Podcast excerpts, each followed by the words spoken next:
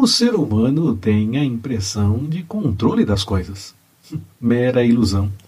Lembro de uma imagem onde um garoto ameaçava as plantas de ficarem sem água, porque só ele poderia dar e elas só teriam quando ele quisesse e. começa a chover. Precisamos deixar de lado essa ilusão de controle, a arrogância, o orgulho e depender apenas do Senhor. Em quais situações do seu dia você já pode começar a aplicar essa confiança no Senhor?